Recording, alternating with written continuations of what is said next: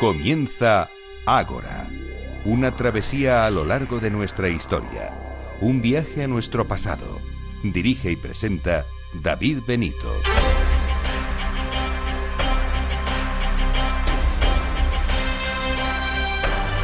Muy buenas noches y bienvenidos a Ágora, la cita de Capital Radio con la historia.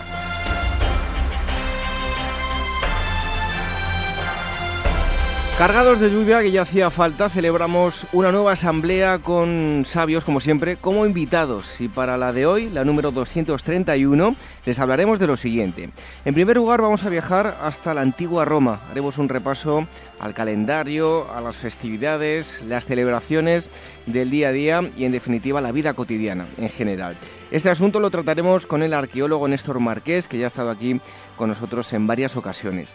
En segundo lugar, daremos la bienvenida a Eduardo Cabanac, director de la revista de Desperta Ferro, Historia Antigua y Medieval, que nos trae un tema apasionante, la expansión del Islam y el Califato Omeya. Siempre decimos que para entender lo que ocurre en el presente es fundamental entender lo que ocurrió con el Islam en sus inicios y hoy conoceremos en profundidad este momento concreto de la historia.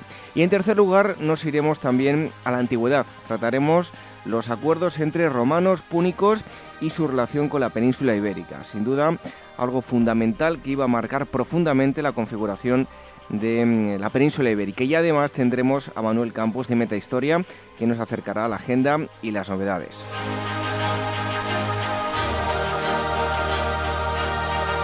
¿Cómo nos pueden escuchar? A través de las ondas, eh, como muchos de ustedes estarán haciendo ahora, o también a través de varias plataformas de podcast, como puede ser Spreaker, Evox y iTunes.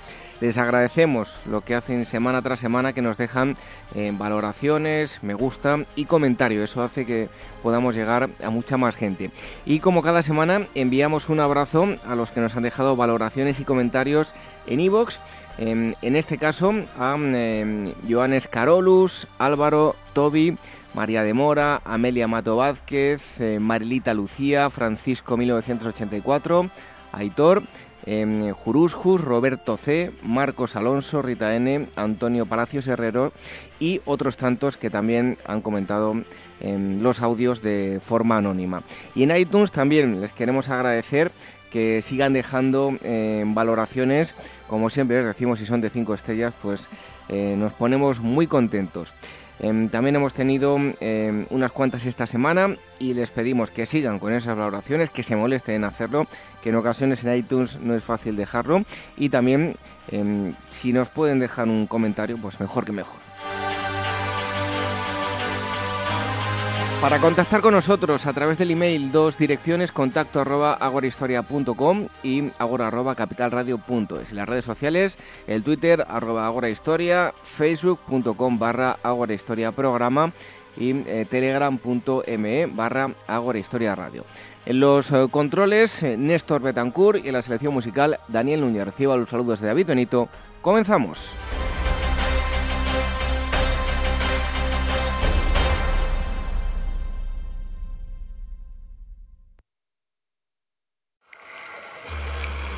Historias de la prehistoria. Revive los grandes descubrimientos que nos han llevado a conocer quiénes somos y de dónde venimos. Lucy, el hombre de Neandertal, el hobbit de Flores y otros muchos ancestros. Historias de la prehistoria, un libro de David Benito, editado por la Esfera de los Libros.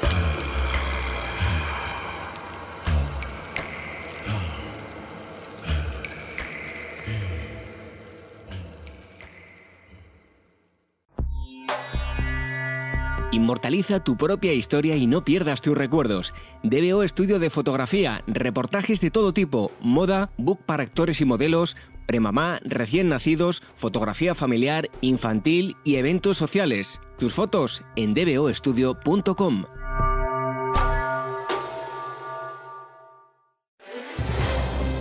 Si quieres entender mejor todo lo que rodea a nuestro sector alimentario, tienes una cita en La Trilla un gran equipo de especialistas te acercará a la actualidad económica y política desde el campo hasta la mesa. Conocerás sus principales innovaciones sin olvidar las producciones más tradicionales. Los sábados de 8 a 9 de la mañana con Juan Quintana, La Trilla de Capital Radio. Sigue con Despertaferro la nueva serie de números especiales dedicado a la Armada Española a lo largo de su historia. En este primer volumen, el Mediterráneo en el siglo XVI. Las aguas que presenciaron la memorable batalla de Lepanto se convirtieron en escenario de un pulso titánico entre las naves del Imperio Otomano y de la monarquía hispánica. A la venta en librerías, kioscos, tiendas especializadas y despertaferro-ediciones.com.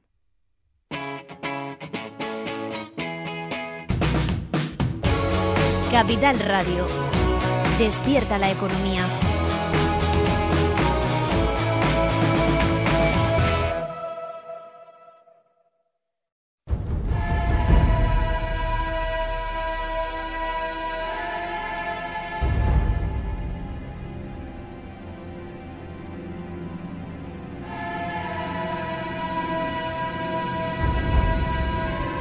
Solemos utilizar esta música para viajar hasta la antigüedad y ese es el tema principal. Nos vamos a ir hasta la antigua Roma, aunque bueno, eh, probablemente conozcamos alguna que otra época, algún que otro objeto de, otra época. Ahora hablaremos con Néstor, que es arqueólogo y ha estado aquí con, nosotros en otra ocasión en, en Agora, hablándonos de virtualización, de 3D. Néstor, bienvenido otra vez. ¿Qué tal, David? Muchísimas gracias por tenerme. Néstor, Néstor Márquez, que seguro que te conocen en Twitter por Néstor Márquez, ¿no? Sí, en Twitter soy arroba Néstor Márquez si alguien quiere. Y también Antigua Roma al día, ¿no? Claro, eh, al final es el proyecto lo que es conocido, más que yo mismo como persona, es el, es el proyecto de Antigua Roma al día, que yo creo que es lo interesante y es lo que podemos hablar hoy un poco. Bueno, pues cuéntanos a ver qué es Antigua Roma al día.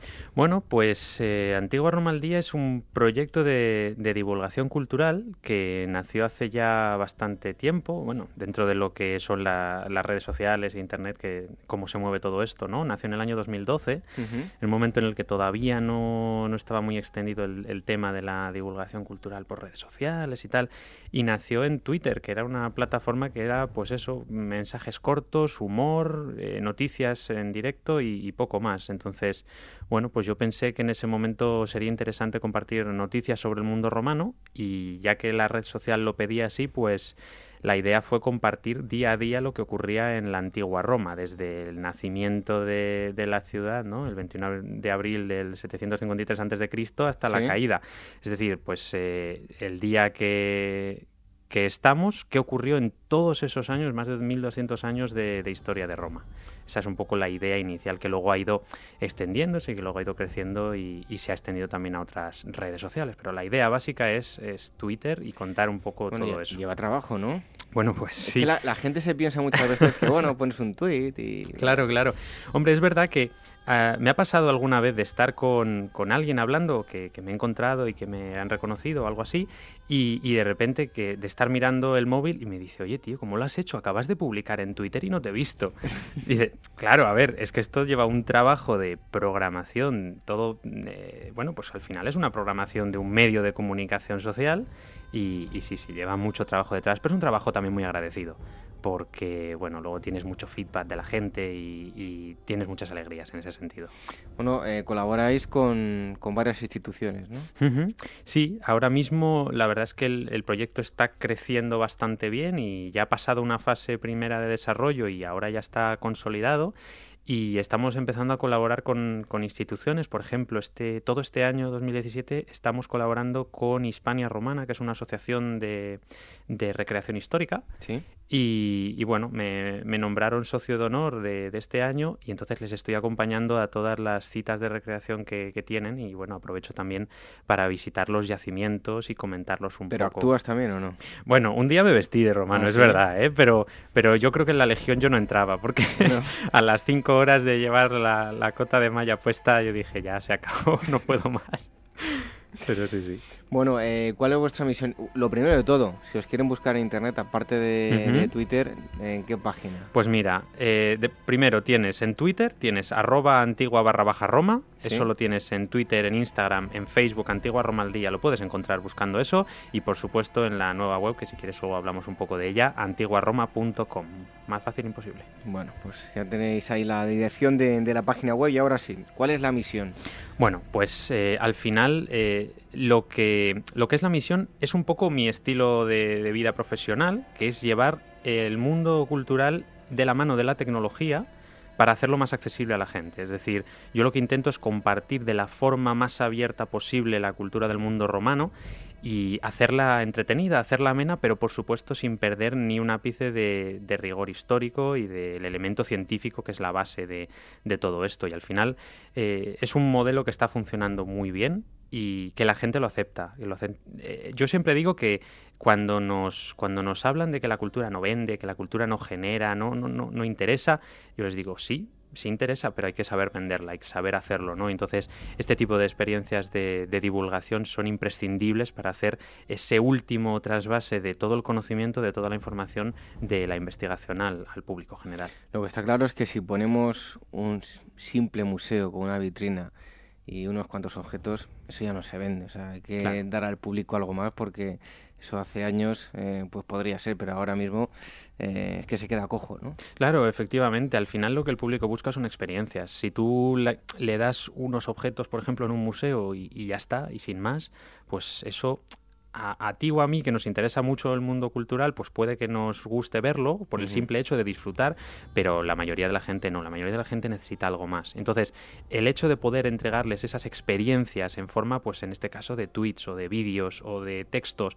que llamen la atención y que sean interesantes y sobre todo que reflejen un poco cómo hemos cambiado desde la época romana, en este caso, eh, tantísimo en algunas cosas y en otras que estamos prácticamente igual que en la antigua Roma.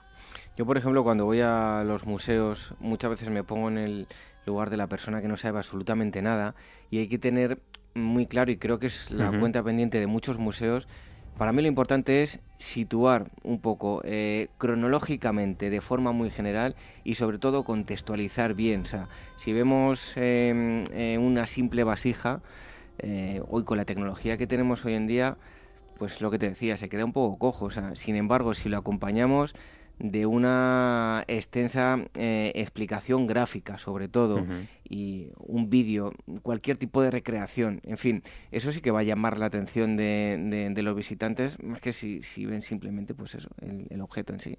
Claro, eh, es que al final vivimos en una cultura muy visual, con lo cual todo lo que sea eh, añadirle elemento multimedia a, una explicación, por ejemplo, va a hacer que, que, que, gane mucho ¿no? de cara al público y, por ejemplo, eso se ve muy bien cuando en las redes sociales tú escribes un comentario, ya tiene que ser un, un pequeño texto muy muy bueno para que tenga la misma repercusión que ese mismo texto si tiene una imagen además, ¿no? O sea, simplemente el añadir una imagen ya hace que ganes muchísimo eh, de cara al público. O sea que efectivamente eso es lo que la gente busca y así es como hay que vender la cultura. Bueno, tú has tenido la oportunidad de unir tus dos pasiones, que son las nuevas tecnologías, la historia y la arqueología. Yo me he encontrado con arqueólogos un poco a la antigua usanza que se niegan un poco a, adentrarse en, las nuevas tecnologías y es un error porque no poder, aparte que es eh, quedarse un poco anclado en el, en el pasado y negarse a las evidencias que es la utilización de las nuevas em, tecnologías que nos van a aportar muchísima más información. Pues efectivamente, eh, yo creo que como en todos los otros campos de, profesionales, ¿no? Todos se han ido adaptando a la tecnología. No hay ni una empresa hoy en día que no tenga un perfil en redes sociales o que no tenga una página web o que no venda sus contenidos a través de, la tecnología y sin embargo el mundo cultural siempre se queda un poco atrás, ¿no? Gracias a Dios eh, cada vez menos, cada vez hay menos gente reticente a esto y en los últimos años se está viendo cómo, bueno, más o menos eh, todo el mundo empieza a aceptar que realmente son muchas las ventajas que ofrece la tecnología y que si se hace bien no hay eh, por qué tenerle miedo. ¿no? Es verdad que la tecnología por sí misma no es la solución y hay muchas veces que vemos eh, en el tema cultural eh, tecnología mal aplicada, que eso también pasa y es, es una pena. Pero, pero, en la mayoría de los casos se entiende, se entiende que es un acompañamiento al contenido y que, bueno, poco a poco hay que ir integrándolo también en el discurso. Yo he visto arqueólogos, no voy a dar nombres, no doy nombres, pero que pues que se negaban un poco a, la utilización de las nuevas tecnologías. No, a mí me haces eh, cuatro fotos, las coordenadas se cogen pues con, un nivel, con un flexo, eh, yo luego las uno en, el PowerPoint y, bueno, y me sale fenomenal las coordenadas de todo, ¿no? Bueno, creo que hay que dar un paso más allá. Sí, efectivamente. lo de andar por casa es lo fácil, lo cómodo, pero bueno, En este caso, por ejemplo, hacer un levantamiento escaneado fotogramétrico, ¿no? Eh, realizarlo en 3D, que es el, sentido, nos va a dar mucha más información, mucho más datos que, que no hacerlo a, mano alzada o con, con, una plomada y una cinta métrica, que es lo que se ha hecho tradicionalmente. Que no digo que no haya que aprender, ¿no? Por ejemplo, un arqueólogo hacerlo también, oye, lógicamente. Pero bueno, si tenemos más medios a nuestra disposición, ¿por qué no vamos a aprovecharlos? Bueno, eh, Antigua Roma al día, eh, danos algunas cifras de pues en redes sociales, audiencias que tenéis en las diferentes plataformas. Pues eh, ahora mismo, eh, bueno, como Twitter ha sido la primera, ¿no? Ya más de cinco años en Twitter, pues es donde más audiencia tengo ahora mismo. Eh, pasan los 62.000 seguidores de, darnos unos del pocos, proyecto. Hombre, darnos unos pocos. Oye, yo comparto todo lo que haga falta. Sí, no, pero además es un público muy, muy agradecido el de Twitter. ¿eh? Están todo el día comentando, compartiendo, es, es increíble. La verdad es que te alegran eh, el día con, con, los comentarios, las preguntas. Siempre hay alguien que está, que está interactuando. Facebook eh, ronda los 20.000. Eh, Instagram, que lo acabo de abrir hace nada, eh, tres, cuatro meses, pues ya va por 2.500 personas, con lo cual no va mal. La, uh -huh. Parece ser que las fotos que hago eh, del mundo romano no están mal, gustan. Y, y, y, ahora la última plataforma que, que, he estrenado hace un año ha sido Periscope, ha sido esta plataforma que es de Twitter, que es de vídeo en directo. Y, ha funcionado muy muy bien. Ahora mismo eh, esta plataforma va por corazones. La gente te da corazones, es, lo cuento porque es un poco más desconocido a lo mejor en general, y ahora vamos por 330.000 corazones, con lo cual es, es, una verdadera maravilla. Yo la verdad es que lo desconozco totalmente. Creo que la mitad de, de la gente que conoce Periscope... Eh, a lo mejor es una perogrullada lo que voy a decir, pero lo conoce gracias a Piqué y, poco más, ¿eh? porque bueno, no, es tan, no está tan extendida ¿no? en la, plataforma. Es verdad, es verdad, y yo por eso me alegro de que esté integrada dentro de Twitter porque sin salirte de Twitter puedes ver el contenido de Periscope. Con lo cual, yo uso Periscope, pero solo porque es de Twitter. A mí me encantaría que se integrara dentro de la plataforma, igual que hace Facebook con Facebook Live, ¿no? El vídeo en directo de Facebook, uh -huh. que está integrado dentro. Pero vamos, la cuestión es eh, tener una plataforma, se llame como se llame, tener una plataforma de compar para compartir el conocimiento en directo, a mí ¿Sí? me parece una verdadera maravilla. Bueno, además, eh, vosotros en eh, Antigua Roma al Día, utilizando estas plataformas, pues hacéis eh, difusión del patrimonio no solo a través de las plataformas, sino también cara a cara organizáis uh -huh. eh, charlas, reuniones, ¿qué es lo que hacéis? Es. Sí, eh, yo creo que a veces está bien también desvirtualizar eh, el contenido, ¿no? Y, y, en ese sentido yo creo que es muy interesante pues compartir, además de, de forma virtual, que está muy bien porque te cuento un poco la idea. Virtualmente en, a través de estas plataformas de vídeo en directo, la gente puede comentar, la gente puede interactuar, con lo cual parece mentira, pero estás allí realmente, ¿no? Es, es, de forma virtual, pero estás en contacto con las personas que te están viendo. Pero es cierto que, como te decía, también está bien desvirtualizar, con lo cual eh, todo el que quiera también puede, puede estar atento a las redes sociales porque iremos anunciando cosas que están por venir de forma presencial también, ¿no? Para desvirtualizar Antigua Roma al día. Pues ahora vamos a hacer todo lo contrario, no vamos a desvirtualizar, sino que vamos a virtualizar, porque hay un proyecto que se llama eh, Patrimonio en Directo y prueba de ello, eh, hay varios vídeos en, en, la, en, la, página web de, de Antigua Roma al uh -huh. Día. Eh, bueno, explícanos, porque por ejemplo, yo he visto, he estado viendo, eh, me imagino que esos en su momento se hicieron en directo. Uno de ellos eh, estáis en el foro romano y estáis explicando, bueno, y, y, enseñando todo el entorno. ¿no? Eso es. Sí, es bueno la última iniciativa que, que, trae el proyecto justo antes de estrenar esta página web. Eh, ha sido patrimonio en directo. Eh, con el hashtag, lo podéis buscar en, las redes con ese hashtag patrimonio en directo.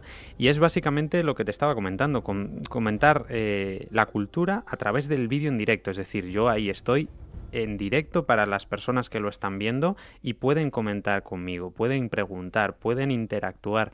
Y, bueno, llevamos, eh, además de los vídeos que yo puedo hacer eh, en viajes, en distintos eventos a los que puedo asistir, ha habido dos eh, específicas, dos eventos específicos. El primero de ellos ha sido IDUS de marzo. Yo el 15 de marzo de este año 2017 me fui a Roma y, estuve comentando en directo el asesinato de Julio César en las Idus de marzo, ya sabéis, el 15 de marzo del año 44 a.C. Cristo, y yo he estado comentando en directo paso a paso el asesinato, es decir, yo fui caminando desde la regia del foro donde vivía, donde despachaba, digamos, Julio César como Pontifex Maximus, y, fui caminando desde allí hasta el Teatro de Pompeyo, que es donde estaba la curia, donde lo asesinaron, ¿no? Entonces fue un poco también recrear los últimos momentos de César en directo, y además que gustó, gustó muchísimo. Y eso lo pueden ver ahora. Eso lo pueden ver. Fue en directo, pero está subido. Eso es. La idea es que lo pueden ver en directo en su momento, pero también lo pueden ver en diferido, porque eso está subido ahora a las plataformas y por supuesto en la página web,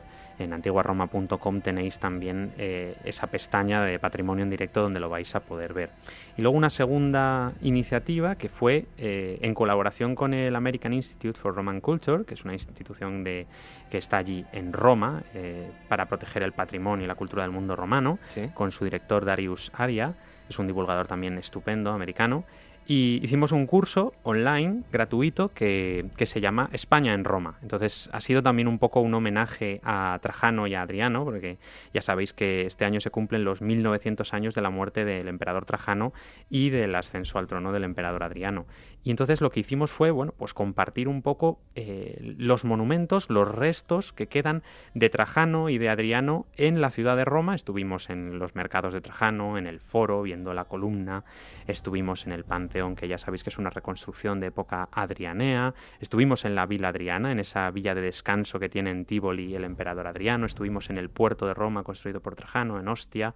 Es decir, estuvimos compartiendo un poco los iconos de ese legado que dejaron los emperadores hispanos ya, ya os digo, lo podéis ver ahora en, la página web también, por supuesto, eh, porque Está bien verlo en directo y os animo a que sigáis las redes sociales para que lo podáis eh, ver en el momento en el que ocurre, pero por supuesto lo tenéis también ahí en diferido para que lo podáis ver cuando queráis. Esto es parte del curso España en Roma. Eso y es. Estáis preparando uno que es Roma en España, ¿no? Claro, exacto. Esa es un poco la idea contraria, ¿no? Ya que hemos hecho España en Roma, pues eh, sí que es verdad que sería interesantísimo comentar un poco la influencia de Roma aquí en la península ibérica. Entonces, bueno, pues estamos también en colaboración con el, con el American Institute eh, estamos preparando, empezando a preparar un poco cómo podría ser y yo desde aquí, bueno, y aprovecho la plataforma también para hacer un llamamiento a cualquier persona, eh, institución cultural de cualquier ciudad que tenga restos romanos aquí en España, pues que se ponga en contacto con nosotros si queréis que, vuestro patrimonio también aparezca en este, en este curso, porque nosotros estamos encantados de compartirlo, que es un poco la idea. ¿Y cómo hacéis? ¿Avisáis para las emisiones en directo? Claro, eh, en este caso, como es un curso ya más al uso, pues hicimos un calendario, hicimos eh, una serie de avisos anteriores a efectivamente el momento de la retransmisión para que todo el mundo que, quiera pues esté avisado de que puede, de que puede ir a ver el, curso en directo. Y también tenéis en la página web, em, hay que divertirse un poco también, ¿no? sí. Un juego y un museo 3D. Efectivamente, porque, bueno, a ver, la página web es verdad, tiene un blog, va a tener noticias, va a tener artículos. De hecho, ya tenéis uno subido sobre los ludis aeculares, que han sido nada, del 31 de mayo al, 3 de junio. Además, son unos juegos interesantísimos porque ni los has visto ni los vas a volver a ver. Y el que quiera saber por qué, pues que vaya a antiguaroma.com y allí lo va a poder descubrir. Pero como, te, como me decías, efectivamente tenemos un juego que es un poco el aliciente para que la gente vaya allí a la página. Es un juego de preguntas, al más puro estilo ¿Quién quiere ser millonario? ¿No? este conocido concurso de la televisión, nosotros le hemos dado un pequeño toque, es quien quiere ser imperator. Es decir, vamos a, ir subiendo desde, desde ser bárbaro, esclavo, liberto, vamos a ir subiendo en el escalafón, ese curso sonorum romano, hasta llegar a, bueno, intentar llegar a, imperator, a emperador de Roma. Entonces, bueno, las preguntas desde la primera fase son muy, muy facilitas y luego, bueno, pues van, van aumentando la dificultad. Tengo que decir y tengo que dar las gracias a todo el mundo que ya ha entrado porque ya tenemos más de 7.000 jugadores en una semana que lleva la web abierta, con lo cual eh, la gente se está peleando y, muchos ya han llegado a Imperator, con lo cual es, genial, es una pues maravilla. Habrá, que probar. bueno, eh, te quería preguntar también, porque tenéis otro vídeo eh, subido de Pompeya. que contáis alguna que otra anécdota. Cuéntanos que lo escuchen los oyentes, que van a poder ver mucho más en vuestra página web, pero alguna de las anécdotas que contáis de, Pompeya. Claro, hombre, a ver, eh, está claro que Pompeya es la ciudad por excelencia. cargada de anécdotas. Y, es, claro, es que... y escabrosas. Efectivamente. Y lo interesante del caso es que mm, es que como es una ciudad que está congelada en el tiempo, en un momento de la vida diaria muy concreta, pues por ejemplo, eh, te puedo contar en la casa de los castos amantes. Perdona, ahora continúas, ¿eh? Pero imagino que las que más le gusta a la gente es la de los prostíbulos. Sí, sí, está claro, está claro, está claro. sí, em, como te decía, en la casa de los castos amantes, para que veas la inmediatez, hay una pared que está manchada de, pintura de un cubo que se les cayó a los pintores que estaban pintando en ese momento la habitación. Eso es espectacular. Pero por supuesto lo que más gusta es lo escabroso, ¿no? Entonces eh, hay una casa en la que te encuentras un agujero en la pared, como si hubieran hecho un, eh, un butrón con un pico y hubieran entrado a robar, ¿no? No sabemos en qué momento, si durante la erupción o después, lo que está claro es que, como se puede ver en la propia habitación, los que entraron allí a robar no salieron porque les debió, se les debió derrumbar una parte y ahí se quedaron. Entraron eh, dos eh, adultos, un niño y un perro, y, y, no salió ninguno. Y de hecho, parece que los huesos de los humanos estaban un poco mordisqueados por el perro que debió morir después que ellos, con lo cual es, es una es una crudeza tremenda la que tenemos ahí reflejada y, bueno, que todos los que queráis saber un poco más, pues es como decía David, tenéis algún vídeo más en, nuestros perfiles para poder ver eh, Pompeya, el Museo de Nápoles, que también es espectacular, y por supuesto cualquier otro elemento sobre la antigua Roma, no solo en vídeo, sino también en 3D, porque comentabas antes, tenemos ese museo 3D eh, del mundo romano, en el que todo el que entre va a poder acercarse al patrimonio también de esa forma interactiva, ¿no? Eh, pudiendo eh, mover, pudiendo ver desde todos los ángulos alguna de las piezas más interesantes del patrimonio de la, de la cultura romana. Oye, fotografías también en 360 grados he visto que hay, ¿no? Y vídeos, sí, porque la, eh, Pasa algo muy curioso con el vídeo 360 con la fotografía 360, para el que no lo sepa, es este tipo de fotografía que ahora se ve mucho en redes sociales, en el que tú puedes eh, girar y mirar para todos los lados en 360 grados. Y pasa algo interesante, que es eh, el año pasado esta tecnología era terriblemente cara, y muy difícil de conseguir y mucho menos hacerlo en directo. Y hoy eh, podemos decir en este 2017 que desde el teléfono móvil y con un dispositivo muy simple se pueden conseguir imágenes espectaculares en 360 grados que lo que hacen es al final hacer que el espectador deje de ser algo pasivo para ser un elemento activo de, del discurso. Mientras yo comento, eh, una persona puede estar mirando a cualquier lado. Estoy recordando ahora eh, el paseo que me di por el foro romano hace un mes eh, en el que de hecho comenzó a llover y fue un chaparrón muy cortito, muy cortito y se despejó el foro. Mm, lo tuve vacío completamente para mí y es una verdadera maravilla eh, poder ir caminando por allí, comentar y además que la gente pueda mirar en 360 grados alrededor en directo mientras, mientras yo voy paseando, lo podéis ver, ¿eh? es, es, espectacular. Hoy, hoy en día que desafortunadamente pues hay mucha gente y muchas personas que por desgracia pues no tienen los recursos económicos para viajar, oye, esto es una, una buena oportunidad, una conexión a Internet, voy a ver eh, eh, lugares emblemáticos de la antigua Roma en 360 grados, como si estuviese allí. Bueno, pues oye, Eh, dentro de lo malo, pues podemos pues disfrutar de ello, ¿no? Sí, sí, efectivamente. Yo, esa es un poco la, base de todo esto del vídeo, de los 360 grados, es acercar un poco el patrimonio a quien no lo tiene desgraciadamente tan cerca, como dices.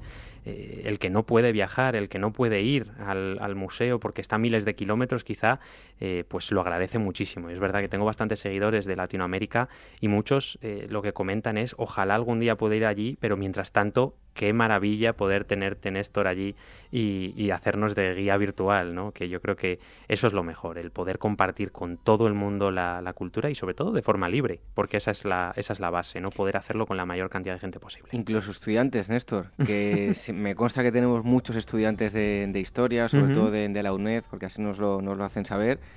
Qué gusto, ¿no? Eh, poder estar, eh, estar estudiando y al mismo tiempo, si nos remontamos años atrás donde los libros no tenían ni fotografías, pues ahora podemos...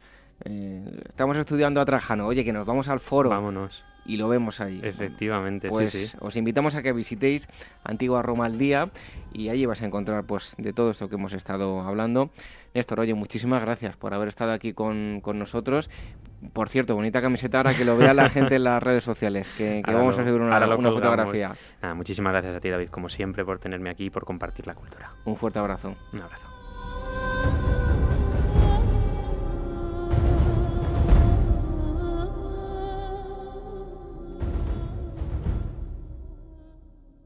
¿Sabes cuál es el mejor dial para escuchar Capital Radio? Tu móvil. Ya tienes disponibles las versiones de iOS y Android de Capital Radio. Y si quieres escucharlas en tu coche, lo tienes muy fácil. Empareja el Bluetooth de tu coche con tu móvil o tableta, entra en la app de Capital Radio y ya lo tienes. Escucha Capital Radio en digital. Y si te preguntan qué escuchas, no lo dudes. Capital Radio.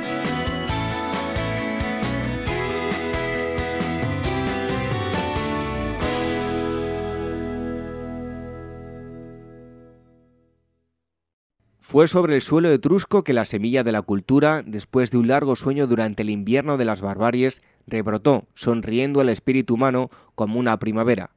Con estas palabras del diplomático y explorador del siglo XIX George Dennis, considerado el padre de la etruscología, Pausanias Viajes Arqueológicos y Culturales nos propone un itinerario del 18 al 24 de junio para sumergirnos en el apasionante mundo del antiguo pueblo etrusco, buscando sus huellas materiales e inmateriales.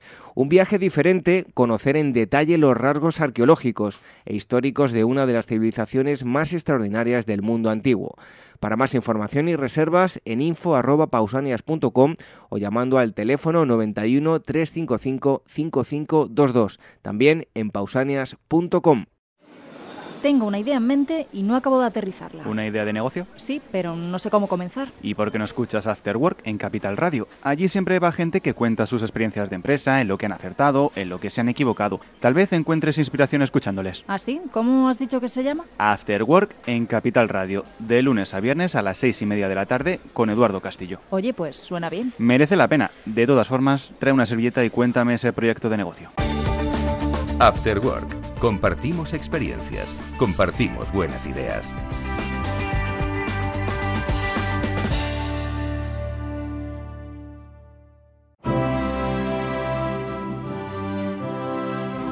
¿Eres actor o modelo y necesitas un book profesional o simplemente quieres tener unas fotos de estudio? En DBO Estudio de Fotografía hacen tus sesiones a medida. Toda la información en dboestudio.com.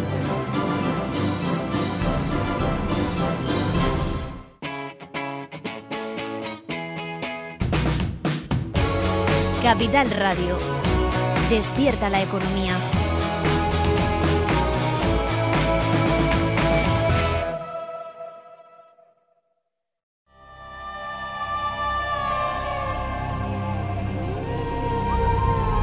Ágora Historia, con David Benito en Capital Radio.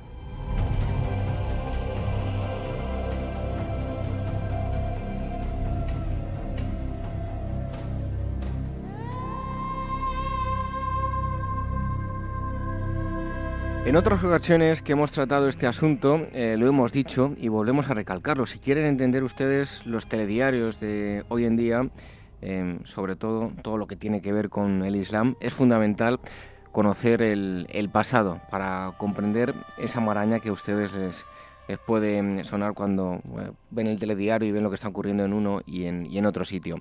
Y es que hoy vamos a hablar de la expansión del Islam concretamente del Califato Omeya y lo vamos a hacer con Eduardo Cábana, que es em, director de la revista Despertaferro Antigua y Medieval.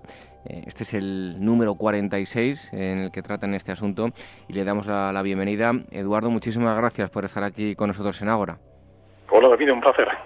Y bueno, verán ustedes que hoy no está aquí en el estudio y queremos felicitarle, que acaba de inaugurar paternidad y le queremos mandar un fuerte abrazo y felicitarle. gracias, gracias.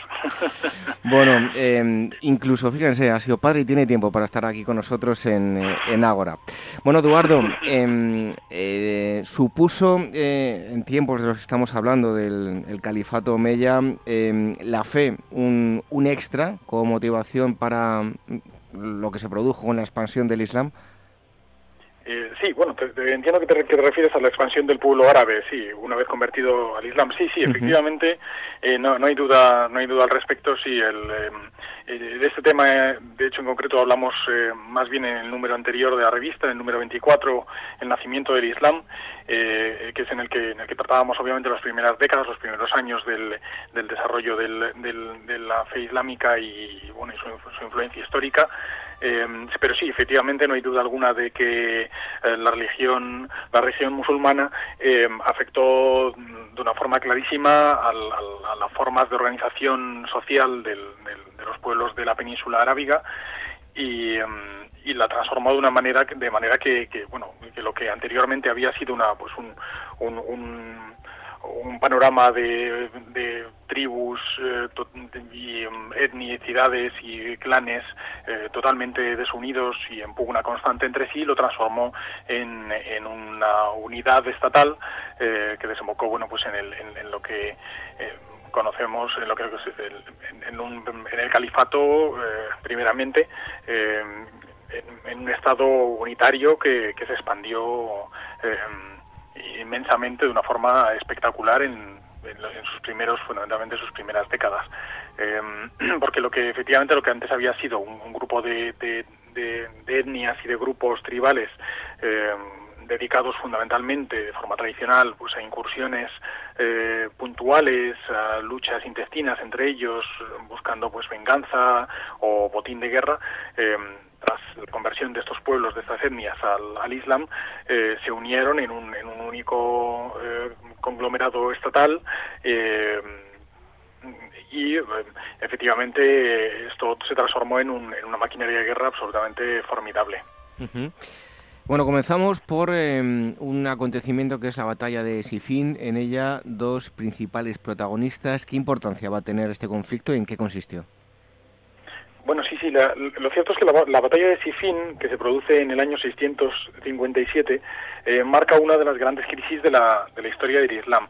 Pero para entenderla es preciso ponernos en el contexto, eh, comprender un poco qué había ocurrido en los años anteriores. Y es que, efectivamente, desde la muerte del profeta, de Mahoma, eh, se habían sucedido toda una serie de luchas internas constantes fundamentalmente por causa de un sistema sucesorio bastante indefinido. No estaba muy claro el sistema, el modo en el que tenía que sucederse la autoridad dentro de la UMA, dentro de la comunidad islámica, eh, quién debía de suceder al profeta y de este modo eh, esta indefinición legal o institucional eh, provocó pues lógicamente como era de esperar unas grandes tensiones entre las distintas facciones entre aquellos que querían entronizar a uno u otro personaje, eh, a un individuo en la, en, la institución del, califato.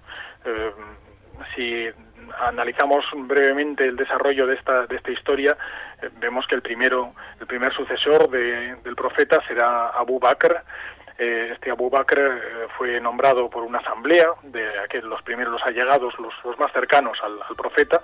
Él mismo era uno de los más cercanos, una de sus manos derechas, si pudiéramos decir, eh, quien fue nombrado delegado de Dios, ese era el título, Jalifat Alá. este término Jalifat es lo que es, es, lo que conocemos como califa, califa, que da nombre al califato, a la institución en su conjunto, y bueno, obviamente implicaba un modelo de gobierno teocrático. Eh, este, este Abu Bakr, eh, por nombramiento directo, eh, elige a su sucesor, que será Umar. Umar, a su vez, fue asesinado por un esclavo. Se eligió seguidamente a Uthman, que no era un general, por tanto carecía de, clientela que hubiera adquirido en el curso de, conquistas militares. Este Uthman, por cierto, es el primer Omeya, el primer miembro de la, de la familia Omeya, pero no el primer eh, califa de la dinastía Omeya. Ahora explicaremos por qué. Pertenecía a la familia, pero no es considerado el primer, el primer eh, califa de, la dinastía Omeya. Bien, este, este Uthman, para asegurar su fidelidad, la fidelidad de sus, de sus allegados, eh, nombró y entregó cargos a, miembros de su, de su propia familia, lo cual, bueno, pues fue considerado por muchos una, un, gesto de nepotismo y de hecho muchos, aquellos que, quedaron fuera de este reparto de, de, responsabilidades y privilegios, eh, se sintieron agraviados, lo cual desembocó finalmente en el asesinato del, califa otomán. seguidamente eligieron a Ali. Ali era al tiempo primo y yerno del profeta Mahoma, de modo que tenía una situación privilegiada para poder eh, justificar su, acceso al, califato. Eh, pero esto, esta situación generó una enorme controversia, esta sucesión de Uthman a Ali generó una enorme controversia porque si Uthman había sido, o se, o se reconocía que había sido un califa rectamente guiado, ortodoxo, eh, sus asesinatos eran, por tanto, debían de ser, por tanto, considerados criminales. Eh, los que pensaban así se vinieron a llamar Shiat Uthman o partidarios de Uthman, y son, en parte, son el origen de la, corriente sunita, que hoy en día conocemos y tan fuerte y tan importante, tan determinante en la historia del Islam. Si, por el contrario, se podía demostrar que este califa asesinado, Uthman, se había apartado del, del, del, camino recto, del, camino eh, correcto, eh, entonces eh, el, su asesinato quedaba en, parte justificado. Los que pensaban de, este otros, de esta segunda forma se vinieron a llamar Shiat Ali o partidarios de Ali, es decir, el sucesor inmediato de Uthman. Esta disensión, esta división entre estos dos grandes grupos, que es el origen precisamente de la división entre sunitas y chiitas, eh, es lo que dará lugar a la primera guerra civil o primera fitna entre los años 656 y 661. Eh, en el curso de esta primera guerra, de esta primera guerra civil, de esta primera fitna, eh, se produce la batalla que mencionabas, la batalla de Sifin, en, el año 657, cerca de Raqqa, en Siria. En ella se enfrentan Ali, califa sucesor del recientemente asesinado Uthman, eh, y por un lado, y Muawiyah, eh, por otro, eh, Muawiyah era gobernador por entonces de Siria y miembro, por cierto, también del clan Omeya, es decir, emparentado con el califa asesinado Uthman. Em, poderosísimo clan, el Omeya, los Banu Umayya, procedentes de la Meca, eh, al que, como digo, había pertenecido el, anterior califa Uthman. En, este, en esta batalla, en esta, en esta batalla de Sifin, primeramente eh, comienza la batalla con ventaja para el bando de Ali, para los partidarios de Ali. Eh, sin embargo, en ese momento, Muawiyah, el, el, líder del, del, bando contrario, de la facción contraria, ordena que sus tropas ensarten hojas del Corán, páginas del Corán, en sus lanzas, lo que obliga a Ali a cesar el combate, a parar el combate. Esto, esto abre las puertas a un arbitraje entre los dos contendientes, mm, un arbitraje, por cierto, en cuyo documento Ali no firma como príncipe de los creyentes, lo que fue interpretado por sus, por sus enemigos como una renuncia tácita a su candidatura al califato. Además, y esto es lo más importante, quizás, al rebajarse Ali a este arbitraje, aun teniendo una situación de ventaja en la batalla, una, una situación militar, al rebajarse al arbitraje, muchos dentro de sus propias filas, de entre, entre sus partidarios, pensaron que no era digno del califato, no era digno al rebajarse a, negociar con sus enemigos. Eh, de este modo, muchos, muchos de entre sus filas le abandonaron, se cambiaron de bando y pasaron a las filas de Muawiyah, del, del Omeya. La batalla, por tanto, quedó, no fue una victoria para ninguno de los dos, eh, quedó en tablas, estos que abandonaron, por cierto, a partir de ese momento serán conocidos como los jarillíes, eh, que se traduce precisamente como los que abandonan, abandonan en batalla. Y eh, poco después de esta batalla que termina, como digo, en tablas, relativamente, pero con un golpe moral muy importante para los partidarios de Ali, poco después un jarillí asesina al, a Ali, al califa Ali, mientras rezaba en, una mezquita en Irak eh, este, el asesinato de allí, de Ali, perdón, eh, como era de esperar, eh, allanó completamente el camino para que su oponente, para que Muawiyah se hiciese efectivamente con el califato, eh, se fuera nombrado califa. Lo que, en efecto, inaugura la dinastía Omeya, la, el califato Omeya con este, con este personaje, con Muawiyah. Estamos en el año 661. Em, Eduardo, eh, ¿por qué razón se resistió tanto la conquista del Magreb? Eh, eh, ¿Cómo se produjo? Porque, como citáis en el artículo, aparecen hombres míticos que, pueden destacarse en esta conquista que dura tantos años. Sí, el norte de África em, en general contiene varios hitos importantes en su conquista, la conquista árabe, musulmana y musulmana del, del norte de África, eh, pero por razones muy distintas eh, son, son importantes. Por ejemplo, por un lado tenemos la conquista de Egipto, que era una de las provincias más importantes del Imperio bizantino por entonces. En aquel en, la conquista de, Egipto, perdón, eh, han de enfrentarse las tropas árabes, árabes y musulmanas a un tiempo, a las tropas bizantinas. se trata se trata de una pugna bastante cruel, de bastante importancia, pero que finalmente desemboca en, la derrota total de las tropas bizantinas, la conquista, por tanto, de, la, de, Egipto por, por, los, por los árabes. Eh, a continuación, la Cirenaica, eh, la zona de la Cirenaica cayó sin apenas lucha alguna. Eh, sin embargo, en su avance más allá, en, la, dirección hacia el Magreb, ahí sí se encontraron los árabes con una resistencia mayor.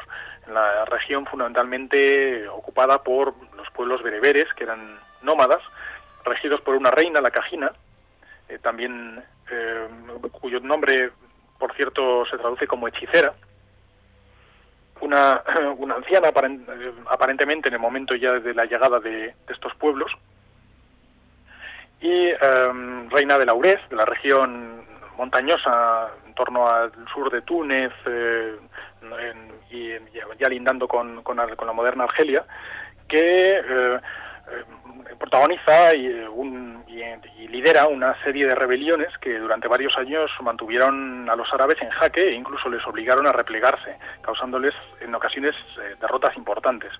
Pero finalmente acosada, esta reina llevó a cabo una política de tierra quemada que le enajenó el apoyo popular del pueblo, de, su propio pueblo, incluso de sus propios, de los, de los propios bereberes, y finalmente esto condujo a, una derrota eficaz, eh, efectiva en, batalla eh, en la que precisamente en la que también pierde la vida la propia la propia reina eh, bereber la cajina en todo caso se trata de un, de un hito interesantísimo en la, en la, evolución de la conquista del norte de África por parte de las tropas árabes. por cierto, es interesante el debate acerca de la cuál fue la fe eh, que abrazó el, pueblo bereber y concretamente esta reina hechicera, así llamada por, los, por sus enemigos, eh, ya que mm, no queda claro, si leemos las fuentes antiguas, a través de la lectura de las fuentes antiguas, no queda claro si se trataba de una, una, persona de fe pagana, eh, quizás enraizada con los cultos precristianos del norte de África, o bien abrazaba el cristianismo, como sabemos que desde luego era el caso en, en, buena parte de la costa, pero no tanto quizás al interior del, del Magreb. Em, Eduardo, eh, ya con los omeyas en el poder, eh, con eh, Moavilla en, lo más alto, em, ¿a qué oposición interna tuvo que hacer frente?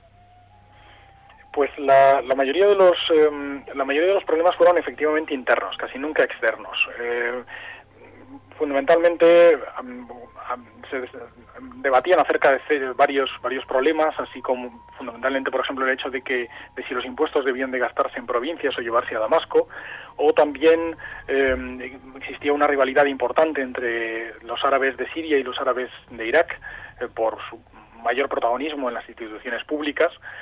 Eh, pero las amenazas más serias quizás a lo largo de todo el periodo fueron primeramente la pugna por el poder entre las familias más destacadas de la tribu Quraysh, es decir, la de Mahoma, que desemboca en dos guerras civiles, y finalmente la tercera fitna o tercera guerra civil, que es fruto de la competición entre facciones rivales dentro de la misma familia Omeya y que desemboca en, la decadencia final y en la caída final, perdón, del, del califato Omeya. Mm, por un lado, por ejemplo, sabemos que el, partido de Ali eh, gozaba de un enorme apoyo en la región de Irak, donde protagoniza revueltas frecuentes contra, contra el Estado eh, Omeya. La más famosa, por ejemplo, es aquella de, liderada por Al-Hussein, que era el hijo de Ali, del Ali que mencionábamos anteriormente. Eh, y es que a la muerte de Muawiyah, este fue sucedido por su hijo Yazid, eh, Al-Hussein se negó a reconocerlo califa y, se postuló él mismo como tal. Se trata, por tanto, de una guerra entre los hijos de Muawiyah y Ali, respectivamente, lo que se produce en este momento. La ciudad de Kufa ofreció su ayuda a Al-Hussein, quien partió en dirección a esta ciudad a la cabeza de un reducido grupo de familiares y amigos. Pero Yazid, eh, estando al tanto de, estos, alarmantes asuntos, envió un ejército que fue capaz de interceptar eficazmente al Hussein antes de que éste llegara a Kufa. A la altura de Kerbala, mm, cerca, de, cerca del actual Bagdad, eh, todos fueron masacrados, al Hussein junto con sus eh, allegados familiares. Esta masacre, la masacre de Kerbala, efectivamente tuvo la consecuencia inmediata de que pacificó la situación, pero sentó las bases de un, un conflicto que se volvería perenne y que ha sobrevivido hasta nuestros días entre eh, sunitas y chiitas. Eh, esta masacre de Kerbala, como digo, es mm, poco menos que la piedra angular de la identidad chií eh, y es celebrado hoy en día en la festividad de la Ashura, fundamentalmente por todos aquellos de credo musulmán y, concretamente chií además, bueno, además de este, de este, problema importantísimo, que arrastró el califato Omeya durante toda su historia.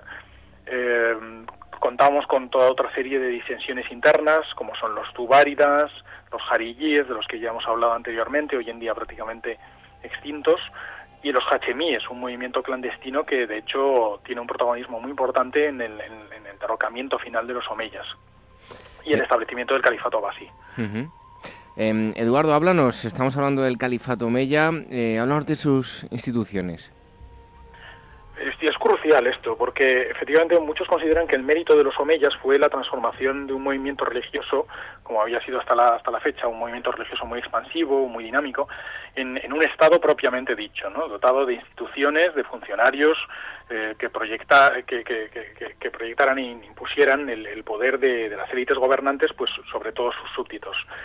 Mm, de modo que mm, el, el, el, el Islam en su conjunto eh, entendido como, como Estado, como, como, fuerza, como fuerza gubernamental, experimenta una transformación muy importante en el tránsito entre el periodo inmediatamente anterior, el periodo llamado Rasidun, o los, los califas bien guiados ortodoxos, y el periodo del califato omeya. El propio califa, por ejemplo, el cargo de califa experimenta también una mutación importante. Eh, si anteriormente en el periodo Rasidun había sido de carácter fuertemente teocrático eh, y además gobernando a través del consenso y la consulta, eh, consenso entre las distintas élites y los distintos miembros de los, sobre todo líderes de las, de las cabezas de los distintos clanes y, tribus árabes, eh, y, por tanto con una capacidad coercitiva bastante limitada, a partir del periodo Omeya todo esto da una vuelta completa y, y, a, partir de ese momento se conduce en la dirección de una centralización del poder, de un, poder mucho más autocrático, con Muawiyah fundamentalmente, el primer, el primer califa omeya, aparecen por ejemplo el chambelán califal, el, llamado Hajib, eh, guardaespaldas, eh, los detractores, por ejemplo, de, este califa y del califato omeya, eh, les llaman eh, despectivamente reyes, y es que efectivamente compiten con los emperadores bizantinos, de hecho los emulan, tratan de copiarlos, eh, aparecen también los atributos de poder, el báculo, la regalía, eh, y esto sí que es importante fundamentalmente la característica de que el califato dejó de ser electivo, como había sido hasta la fecha, la sucesión dejó de ser electiva y pasó a ser hereditaria lo que de facto transforma el califato en una monarquía, una monarquía stricto sensu eh, hereditaria además. Es por ello pues, también por lo que por lo que a menudo se conoce al, califato omeya como la primera dinastía del Islam.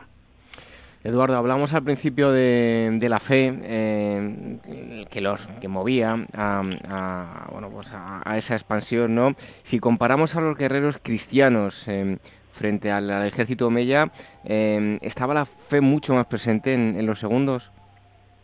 Bueno, eso es, muy difícil de saber desde nuestro punto de vista, pero, pero sí que es, evidente que el fervor religioso debió de tener eh, un, protagonismo, un papel importante en estos fenómenos de los que estamos hablando. Em, los grandes oponentes, por ejemplo, del, Islam temprano eh, fueron, por un lado, los persas sasánidas, que eran de credo zoroástrico, y por otro lado los bizantinos que eran cristianos, eran imperios ya viejos y, establecidos de antiguo, eh, no tan dinámicos evidentemente eh, como, como, el, como el Islam, ni muchísimo menos. El Islam era por el contrario pues una, una corriente espiritual muy novedosa, muy dinámica y embebida además de un espíritu mesiánico y con un afán, un afán de universalidad, un afán de, bueno, pues de, convertir al, al, al, planeta en su conjunto a la, a la fe eh, islámica. Eh, su pujanza, lógicamente, era muy superior y eso, lógicamente, debió de tener una influencia en, en su capacidad también em, expansiva militar. Bueno, eh, puesto que estamos hablando del ejército, en el caso del ejército Omeya, háblanos en general del atuendo, el equipamiento, cómo eran las tropas. Bueno, el, ejército Omeya em, se dividió en toda una serie de contingentes la élite, por ejemplo, del ejército Omeya eran los sirios, eran aquellos que procedían de Siria. Eh, lógicamente, como, como, decíamos hace un momento, el, primer califa eh, Omeya, eh, Muawiyah, era precisamente el gobernador de Siria, eh, lo cual, no, obviamente, la, relación entre una cosa y otra no ha de ser pasada por, alta, por alto. también podemos recordar la existencia de un ejército interés, curioso, un ejército pro, reclutado con siervos, unos 3.000 efectivos, los Mawali.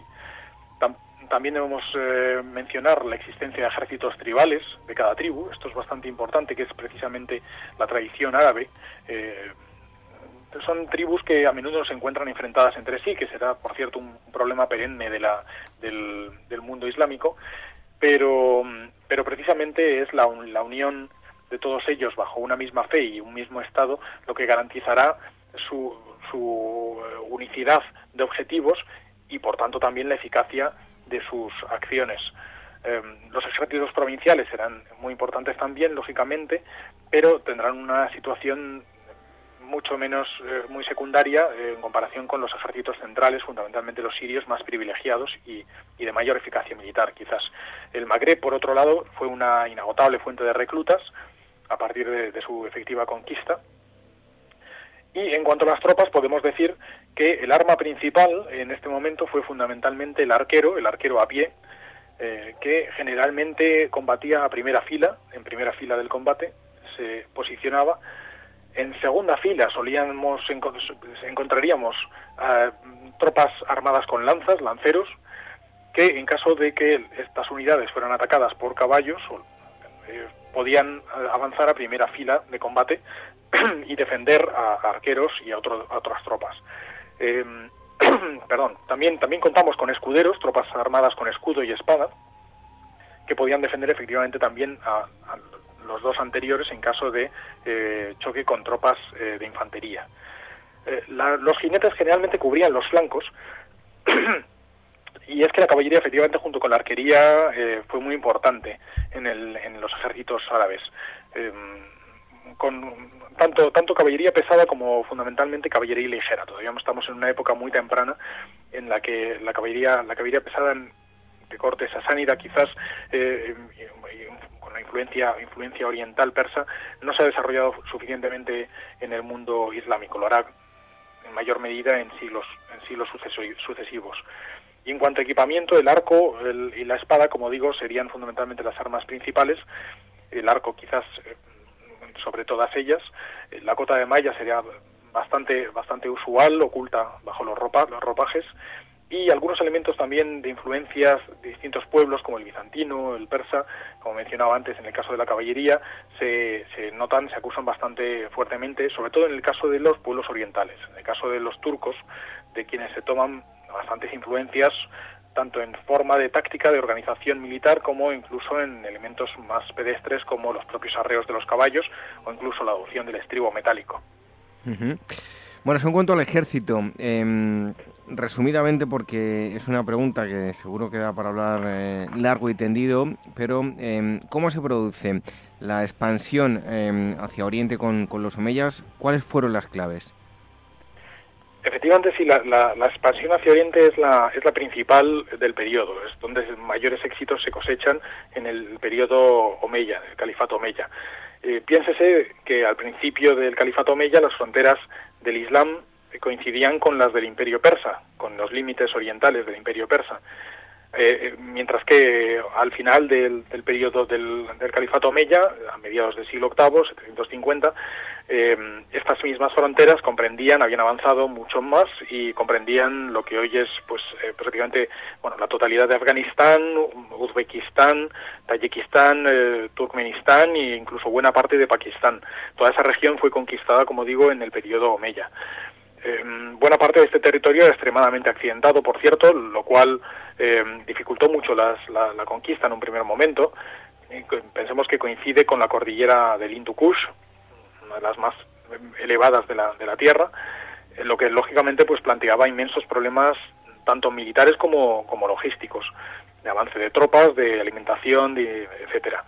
Eh, por tanto, aquí el avance del Islam quedó frenado por un tiempo, fundamentalmente los, durante los últimos eh, gobiernos de los últimos reyes, eh, perdón, califas eh, del periodo Rashidun, eh, e incluso, de hecho, sufrió algunos reveses importantes, en particular frente a los turcos, una vez que, las tropas árabes entran en contacto con los pueblos turcos en la zona de lo que hoy es fundamentalmente Uzbekistán y más al norte, las derrotas se sucedieron bastante importancia en la zona de la Transoxiana, Sogdiana, etcétera, la antigua Sogdiana, y em, eh, con, con, el resultado de que los de que los árabes tuvieron de frenar su expansión por la región e incluso retroceder en, en algunas ocasiones zona, por ejemplo, de Tayikistán, más al norte, Kirguistán, Kirguistán perdón, que llegaron a avanzar en, algún, en alguna ocasión ejércitos árabes, pero hubieron de retroceder empujados por, eh, bueno, pues,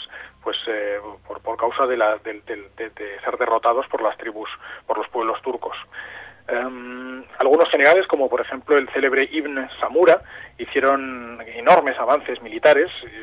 Eh, general jovencísimo, que con 16 años eh, avanzó por la zona de del, actual Afganistán, eh, pero las élites eh, locales, una vez que eran conquistados, avanzaba las tropas, las tropas árabes por estas regiones, las, las élites locales eran mantenidas, eran aseguradas en sus, en sus mismas dignidades anteriores y no reemplazadas por élites árabes o élites procedentes de otros puntos del califato, lo cual lógicamente eh, pues em, eh, favorecía que al, punto de que los ejércitos árabes abandonaran estas poblaciones recién conquistadas, la población se rebelara de nuevo. Y esto ocurrió una y otra y otra vez, em, obligando a las tropas árabes a, campañas punitivas constantes en la región.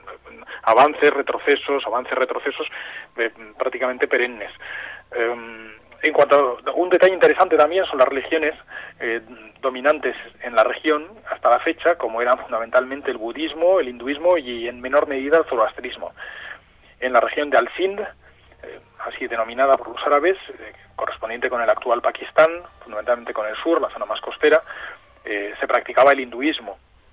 Más al norte, las regiones más al norte, fundamentalmente el budismo, aunque también con un influjo hinduista bastante importante los oyentes, eh, nuestros oyentes recordarán el trágico destino de los famosos budas de Bamiyan, los budas, eh, las esculturas colosales eh, de, que, representaban al personaje de, Buda, em, que se que, que estaban em, excavadas, talladas en la roca en una colina en Afganistán, en Helmand, y que fueron dinamitadas por, por el gobierno, por el régimen talibán recientemente, en el año 2001. Eh, son testimonio clarísimo del, de, la fortaleza del, del, del, credo budista en la región con anterioridad a la llegada del, Islam. En otras regiones, por ejemplo, también, por ejemplo, nos encontramos en Afganistán, en la, zona central de Afganistán, eh, el pueblo de los zumbiles, eh, que eh, rendían eh, culto a un dios sol denominado Zun, de donde el nombre del, del propio pueblo. Eh, esto da lugar a algunas anécdotas curiosas. Eh, Ibn Samura, por ejemplo, el general del que hablábamos hace un momento, fue quien conquistó primeramente esta región y al hallar la estatua de esta divinidad, del dios Sol, de este dios Zun, la hizo sacar del templo, amputó una mano y arrancó los rubíes que utilizaba, que empleaba la estatua por ojos, para demostrar a la población local que se trataba de un ídolo sin fortaleza, sin, sin, poder religioso alguno, y, tratar, por tanto, de convencerles para que, para que eh, abandonaran esa religión y se convirtieran al Islam. eh, con poco éxito al parecer. En un primer momento sí, pero después hubo nuevas rebeliones que, que hicieron abandonar eh, el Islam y volver a, sus credos eh, precedentes. por cierto, mm, algunos credos paganos sobrevivieron, y esto es un dato anecdótico bastante llamativo, como por ejemplo en la región del noreste de Afganistán, en lo que antiguamente se llamaba Kafiristán, luego más tarde Nuristán, una vez fue convertido al Islam, eh, se trata de una región en la que se mantuvieron algunos de estos credos preislámicos hasta fechas muy recientes, hasta, hasta finales del siglo XIX, principios del XX incluso, cuando, cuando finalmente eh, el emir de Kabul eh, obligó, forzó militarmente, tras una campaña militar, a estos pueblos a la conversión al Islam. hasta la fecha, hasta la fecha habían, habían mantenido un, unos cultos politeístas incluso, que por cierto eh, son la inspiración de una eh, película bastante célebre, El hombre que pudo reinar, que está inspirada precisamente en, esta región, Capiristán. Bueno, eh, ya para concluir, Eduardo, tenemos nada, un minuto de, reloj. háblanos resumidamente y que lo descubran mucho más en, este número de, de Despertaferro de la decadencia del Califato Mella. Sí, la decadencia se debió a, muchos factores, no enteramente además comprendidos en la actualidad, pero eh, sí es cierto que el, sentimiento anti-Omeya había crecido en las últimas décadas, ya de eh, anteriores al 750 después de Cristo, que es cuando finalmente cae definitivamente. Eh, este sentimiento anti-Omeya había crecido fundamentalmente en, Irak y en Persia, en las regiones de, más orientales del imperio, eh, que fundamentalmente porque se sentían ninguneadas eh, por los por, por los sirios, fundamentalmente por, la, por los sirios, en concreto por los damascenos, por los habitantes de Damasco, de, de lo que entonces era la capital, la corte del, del califato. Em, y eh, esto, junto con toda una serie de factores añadidos, em, provoca una creciente animadversión hacia el, hacia el poder de los omeyas, de los califas omeyas, y en, el año 744 eh, se produce el asesinato de uno de los califas, del califa Walid II, lo que abre una, guerra civil que ya será definitiva, la tercera guerra civil, la tercera fitna, utilizando, empleando el término árabe. Y bueno, más allá de sutilezas genealógicas en las que nos podríamos perder eternamente, el, éxito de los rebeldes, de estos rebeldes contra el, el califato omeya, eh, se debió fundamentalmente a que fueron capaces de reunir a todos aquellos opositores de los omeyas, como digo, fundamentalmente en Irak y en, lo que es hoy en día Irán, Persia, y en particular a aquellos que consideraban que el califato debía recaer en un descendiente de Mahoma, en un descendiente más directo de Mahoma. De modo que estos rebeldes reunieron un ejército con el que efectivamente derrotaron al último califa omeya, Marwan, en la batalla del Gran Zab en el año 750 Dando con ello paso a una nueva dinastía, la dinastía Abasí o Abásida, que eh, a partir de ese momento eh, gobernaría eh, con una base de poder más orientada hacia la región, como digo, de Irak y Persia. De hecho, estableciendo la capitalidad en Bagdad, ya no en Damasco, sino en Bagdad. Por tanto, ya no en Siria, sino en, en Irak. Los, a continuación, los omeyas fueron perseguidos, los miembros, los supervivientes de la familia Omeya fueron todos ellos perseguidos y en su mayoría exterminados de formas muy crueles en ocasiones, pero uno de ellos, por cierto, Abderramán, consiguió huir de, estas, de esta persecución, eh, alcanzar la península ibérica y Córdoba en concreto, donde fundaría el califato Omeya de Córdoba, no confundir con el califato Omeya de Damasco, nada que ver, por tanto, con el que acaba de ser aniquilado eh, de modo que paradójicamente la extinción del imperio mm, del, del, imperio fundamentado en, Damasco, el del califato omeya eh, de Damasco, eh, dio vida a otro, a otro califato, como fue el califato omeya de Córdoba, pero esa ya es otra historia. Bueno, pues em, vais a encontrar mucha más información en el número 46 de Despertaferro, Historia Antigua y Medieval, la expansión del Islam, el Califato Omeya. Hemos estado hablando de, de todo esto con Eduardo Cábana, director de esta cabecera. Eh, Eduardo, muchísimas gracias y hasta el próximo día. Un fuerte abrazo. Un placer, un, un abrazo. Revive la historia con Ágora, en Capital Radio, con David Benito. El domingo, a las 12 de la noche. Cartel de Toros, con Federico Sánchez Aguilar. Una tertulia taurina al más puro estilo galdosiano. El domingo a medianoche. Este mes en Despertaferro, antigua y medieval, la expansión del Islam durante el califato omeya. Marcha tras las huestes califales que extendieron en un corto periodo de tiempo los límites del Islam desde el Magreb a las puertas de la India. Un periodo de florecimiento cultural e institucional que, sin embargo, se vio truncado por unos conflictos internos que han marcado la historia del mundo musulmán. A la venta en librerías, kioscos, tiendas especializadas y despertaferro-ediciones.com. Geoeconomía, información internacional y mucho análisis. Todos los domingos entre líneas, a las 4 de la tarde con Raquel Rero. Las historias que nadie te cuenta están en Capital Radio.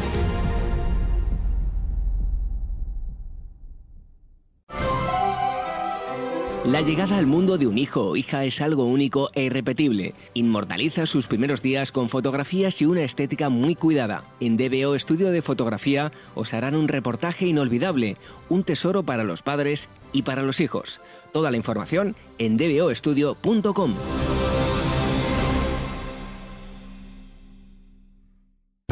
Para personas inquietas, Capital Radio.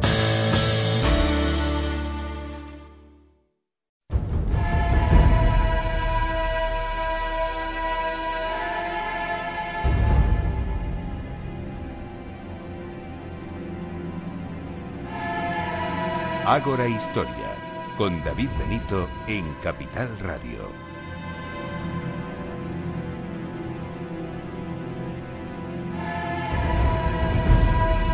En la península ibérica tenemos un gran pozo cultural que mm, nos viene de, los romanos, em, lo que fue Hispania, y somos como somos y nuestra zona geográfica se transformó gracias a todo lo que nos vino de mm, Oriente, todo lo que nos vino por el eh, Mediterráneo. Eh, y en ese caso los tratados romano-púnicos pues fueron muy muy importantes para lo que sucedía perdón, en Hispania. Y así se llama un trabajo que acaba de publicarse por la Universidad del País Vasco, Hispania y los tratados romano-púnicos. El autor es Enrique Hernández Pietro, eh, Prieto. Él es licenciado en Historia, doctor en Historia Antigua y se ha especializado en sus investigaciones en las relaciones internacionales del mundo antiguo, en Roma, Cartago y los pueblos eh, prerromanos y pertenece a dos grupos de investigación, el grupo Esperia y grupo mm, Occidentis. Em, Enrique, muchísimas gracias por estar con nosotros aquí en, en Ágora Historia, un placer. Hola David, eh, saludos a todos los amigos de Ágora Historia y muchas gracias por traerme hoy aquí. Enrique, ¿con qué fuentes contamos para documentar los tratados eh, romano-púnicos, ese triángulo formado por Cartago, Roma y la península ibérica? Las fuentes con las que contamos eh, son limitadas, eh, son fundamentalmente los textos que nos han dejado los escritores antiguos. Además, en muchos casos son fuentes muy indirectas. Hay que tener en cuenta que toda la versión cartaginesa se ha, se ha perdido y con ello su versión de un episodio polémico, de un episodio muy trascendente para, para su historia, pero también para desarrollar este trabajo hemos tenido en cuenta eh, otras fuentes, sobre todo de tipo arqueológico. ¿Qué valoración se puede hacer de, de lo realizado, lo investigado modernamente de este tipo de tratados? La verdad es que la herencia historiográfica es enorme. De hecho, uno de los principales problemas para elaborar este libro ha sido precisamente la abundancia de materiales. El tema es de tal relevancia que prácticamente todos los historiadores se han sentido tentados o han tenido necesidad de abordar el estudio de estos documentos. Eh, es por ello que nunca cesó su, su estudio ni análisis. Sí que es cierto que en los últimos años se ha vuelto el interés, sobre todo a partir de descubrimientos arqueológicos que ponen de manifiesto que la presencia cartaginesa eh, resulta más temprana y más intensa de lo que se estimaba. Em, ¿Cuál es el primer tratado eh, romano-púnico? Bueno, en primer lugar, eh, no existe ni siquiera un acuerdo sobre situarlos en orden cronológico eh, había una teoría historiográfica que discute que puede que el segundo fuese realmente el primero en orden cronológico. Eh, respetando un poco las conclusiones a las que otros autores han llegado y que yo también sostengo, es muy probable que el primero pueda situarse en el 509 a.C., o por lo menos a finales del siglo VI, en relación con el tránsito de la Roma monárquica a la Roma republicana. ¿Y cuáles son los, los límites geográficos del citado primer tratado romano púnico y la península ibérica?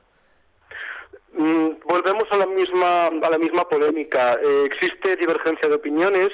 Hay autores que incluso sostienen que ni siquiera eh, aparece mencionada eh, el área hispana. En este caso, yo también comparto esa esa visión. Seguramente los territorios a los que se ciñe ese primer tratado hacen referencia principalmente al, norte de África, que en aquel momento era el sector más estratégico para, para Cartago. En cualquier caso, opté por incluirlo en mi estudio, debido a que también existen corrientes que consideran que haría referencia a un temprano cierre de la navegación hacia Occidente y, en cualquier caso, sí que pone de manifiesto las sensibilidades navales y comerciales de Cartago como potencia mediterránea. En todo caso, Enrique, como decía yo mm, eh, al principio, em, el, pozo cultural que, tenemos aquí en la península ibérica a lo largo de los años, y en este sentido el estudio de estos tratados resulta fundamental, ¿no? Bueno, el impacto cultural es inmenso y de hecho en última instancia van a ser precisamente esas relaciones entre Roma y Cartago las que van a enmarcar la irrupción de, Roma en nuestro, nuestro territorio, ¿verdad? Con todos los cambios que eso ha supuesto para nuestra civilización y para todo Occidente en general. Mm, hablamos ahora del segundo tratado. Tampoco contamos con, con una fecha exacta para él, ¿verdad? No, la fecha estimada más ajustada para mi gusto sigue siendo la del 348. Y en esta ocasión, em, con respecto al primero, ¿varían los límites geográficos? Sí, nuevamente existen discrepancias, pero muy posiblemente se está haciendo referencia a enclaves situados en la península ibérica y seguramente vinculables con el área del estrecho. Eh, ya desde tiempos muy antiguos el tráfico de metales había tenido un peso fundamental en las relaciones mediterráneas y es muy probable que Cartago ahora reaccionase con cierta preocupación a las transformaciones recientes que estaban sucediendo en ese entorno. Es decir, a la presencia de una Roma cada vez más eh, hegemónica, ¿verdad?, en la península itálica y con más presencia en el Mediterráneo central. Enrique, tal vez uno de los asuntos más interesantes ¿no? de todo esto es qué intereses políticos y económicos eh, pretendían salvaguardarse con, estos acuerdos. Hay que tener en cuenta que da la sensación que la iniciativa partía desde Cartago. También es cierto que la voluntad de acordar implica una voluntad de diálogo, de mantener una paz estable, si bien también pone de manifiesto cierta desconfianza. Eh, es por ello que no se pueden contemplar desde única óptica. Mm, si atendemos a sus contenidos, encontramos salvaguardas de tipo económico, pero también de tipo militar, de tipo territorial. Eh, eso hace que es una realidad de estudio muy rica, pero también muy compleja. Bueno, se ha llegado a la conclusión de que los eh, púnicos desarrollaron una fuerte política de monopolio comercial, ¿verdad? Sí, bueno, también merece la pena relativizarse la intensidad de ese, de ese lazo. Es comprensible que de las intenciones a la práctica puede haber grandes oscilaciones. Eh, en cualquier caso, eh, sí coincido en que, desde luego, Cartago tenía interés en mantener no solamente la seguridad de ese tráfico comercial, sino un papel protagonista. Eso no implica que no se tolerasen, desde luego, contactos y relaciones con otras potencias mediterráneas. En parte, esa imagen de antagonismo es heredada de los autores clásicos, que son fervientemente pro-griegos y pro-romanos, claro. ¿En qué sectores, pónganos algún ejemplo, eh, tenían ese, ese monopolio?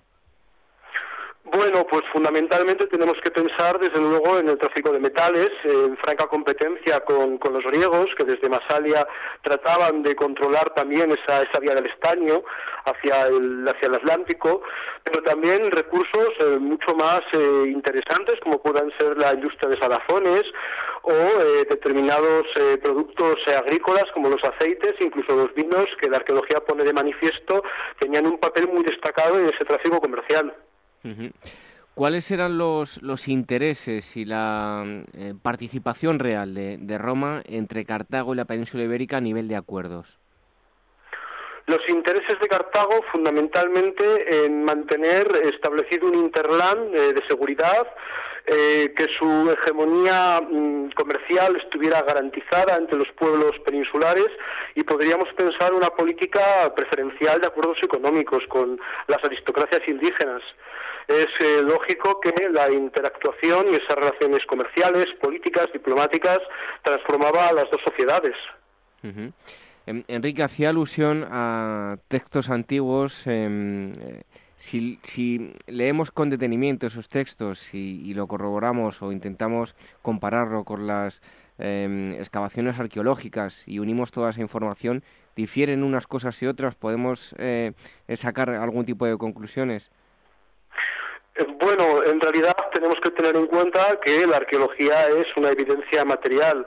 Por lo tanto, eh, a veces los historiadores tenemos que asumir que no siempre lo que habíamos previsto o lo que desearíamos encontrar sea lo que comparezca en el registro arqueológico. En todo caso, también tenemos que tener en cuenta que ese registro está sujeto a interpretaciones. Eh, y eso hace que muchas veces las fuentes que son limitadas tengan que ser reinterpretadas debido precisamente a esa necesidad de, dar una lógica completa a los, a los hallazgos. En lo que respecta a la presencia cartaginesa, durante muchísimo tiempo eh, se consideraban emplazamientos griegos puntos que hoy ya no dudamos en calificar como, como púnicos. Eh, colonias como Almuñécar, ¿verdad? Sexy, etcétera, en muchos casos habían sido consideradas posiciones griegas hoy en día tenemos plenamente ubicadas en el ámbito púnico. Sucede igual a veces con evidencias numismáticas o con evidencias culturales. Antes hemos hablado de esas, de esas relaciones. Eh, muchos de esos rasgos eh, orientales o de esos eh, modelos ideológicos y políticos están muy vinculados precisamente con esa idea oriental que estaban transmitiendo los pueblos semitas ya desde las colonizaciones fenicias. Enrique, ¿en qué consistieron los tratados anteriores a la Primera Guerra Púnica? Bueno, pues esos acuerdos, fundamentalmente los, dos primeros, eh, presentan esa variedad de caracteres eh, comerciales, políticos, territoriales y ponen de manifiesto pues una creciente, eh, digamos, preocupación, vigilancia de, Cartago respecto, respecto a Roma, la República Romana. seguramente Cartago tenía acuerdos similares con otras poblaciones itálicas. Eh, eso no significa que Roma realmente amenazara, ni siquiera desde el punto de vista comercial, eh, el prestigio, el predominio cartaginés, sino simplemente una voluntad de, control. Por otra parte, sí es muy interesante el acuerdo frente, a Pirro. Es un acuerdo de cooperación militar eh, seguramente existirían cláusulas secretas de, colaboración y nos muestra una relación muy peculiar entre, Roma y Cartago. Normalmente estamos acostumbrados a considerarlas potencias enfrentadas desde su fundación. Eh, podemos decir que Virgilio hizo un excelente trabajo, pero en realidad en muchas ocasiones tenemos que pensar que habría acuerdos comerciales, habría incluso mm, ciertos tipos de alianzas eh, familiares entre itálicos y, y cartagineses. Por lo tanto, ese acuerdo militar ante un enemigo común resulta muy expresivo de esa toma de conciencia de los otros yo que existía en el otro extremo del Mediterráneo. Y al igual que hacen en el, eh, hacen en el libro, ¿qué valoración puede hacerse de esos tratados anteriores a la Primera Guerra Púnica? Pues desde mi punto de vista, eh, sobre todo eso, la toma de conciencia de eh, la necesidad de una colaboración y de un posible arbitraje en los asuntos del Mediterráneo central y poco tiempo después del, del occidental. Es un reparto de responsabilidades, de hecho el Tratado contra Pirro directamente le concede el marco de las operaciones marítimas a Cartago, la talasocracia púnica o por lo menos su, su gran protagonismo naval queda, queda reforzado, y en el caso de Roma, por ejemplo, se le prioriza las opciones terrestres. Eh, pone de manifiesto en ese sentido también una, una conciencia mutua profunda, ¿verdad? Estamos hablando con Enrique Hernández eh, Prieto, es autor de Hispania y los tratados romano-púnicos. Es un libro que está editado por la Universidad del, del País Vasco. Em, Enrique, ¿cómo eran las relaciones diplomáticas con em, bueno, las romano-púnicas en ese periodo de, de, entreguerras, un periodo muy concreto que es del año 241 al 218 a.C.? El primer tratado al que tenemos que hacer referencia, evidentemente, es el primer acuerdo de capitulación un acuerdo que, fue eh, rechazado por el Senado romano, ¿verdad?, en asamblea, que es el Tratado de Lutacio. Este cónsul les había precipitado un, pacto de rendición bastante benigno, si se compara con el posterior, que las autoridades cartaginesas eh, asumen ante el fracaso de las operaciones militares en África. Eh, ese tratado va, a ser rechazado, como hemos dicho antes, y la consecuencia directa es una capitulación muchísimo más amarga.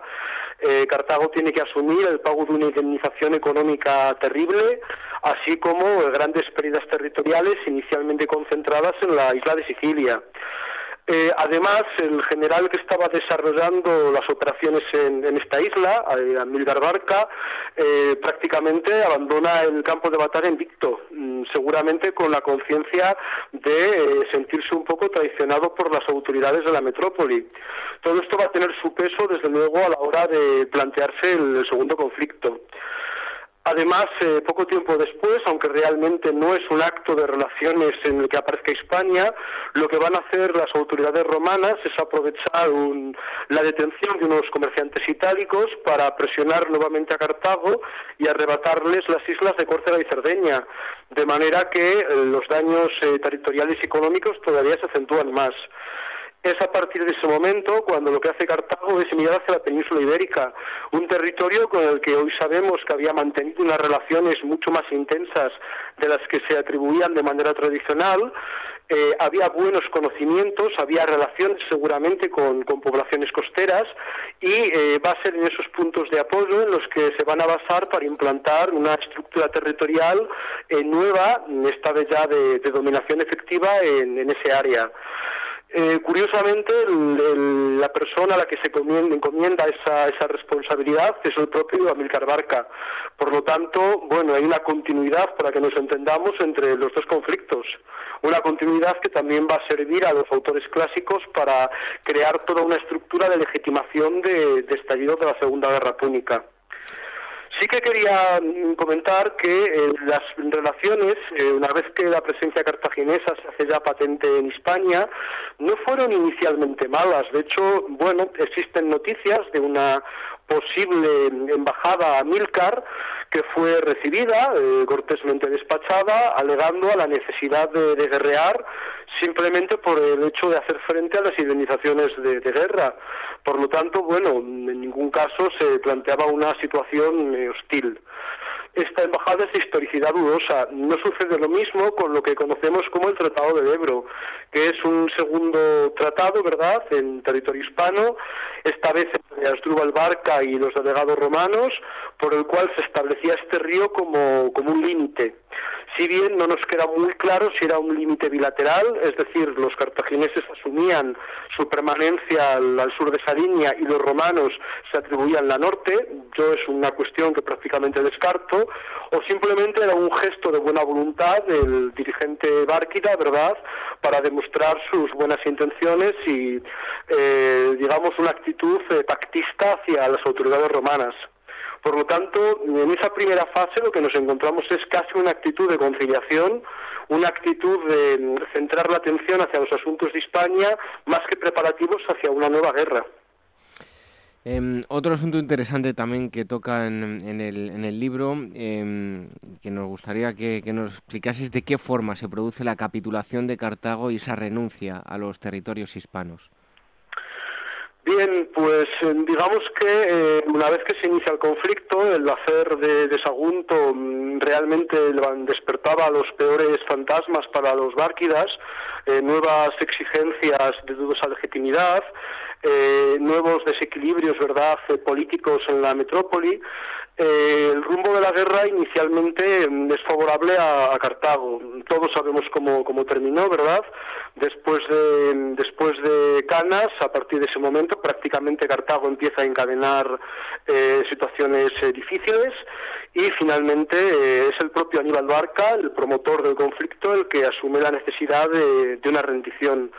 Para entonces, estamos en el 202, eh, la presencia militar cartaginesa en la península ibérica ya, ha desaparecido. A partir del 206, eh, Escipión el africano, el primer africano, eh, controla la situación y la zona ha sido evacuada. Eh, quiero señalar, no obstante, que la presencia cartaginesa, sobre todo a nivel cultural, va a permanecer.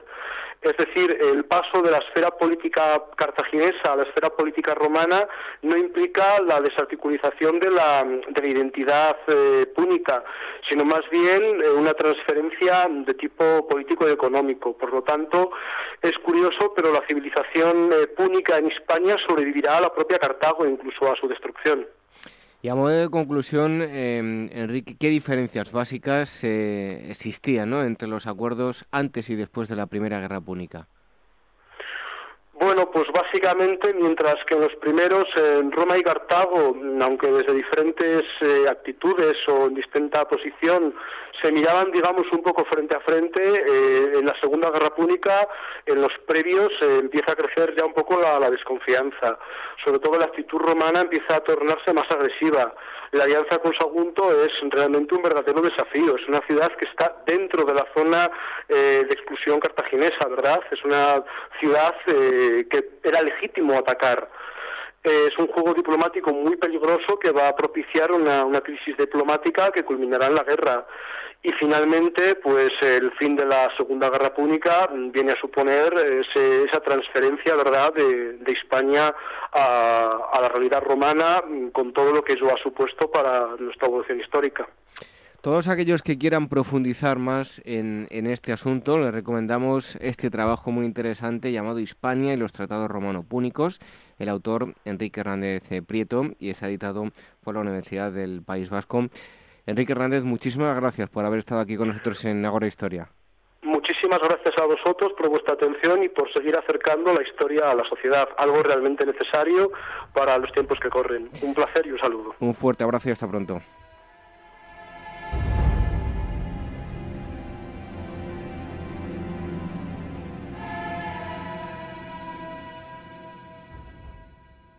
1918, cuarto año de la mayor guerra que había conocido la humanidad hasta la fecha. En una Europa agotada y al borde de un estallido revolucionario, el ejército alemán decide lanzar una ofensiva definitiva en el oeste. Kaiserslacht, la batalla del emperador, sigue paso a paso con Despertaferro contemporánea, el fallido intento final de Alemania por poner fin a la Primera Guerra Mundial. A la venta en librerías, kioscos, tiendas especializadas y despertaferro-ediciones.com.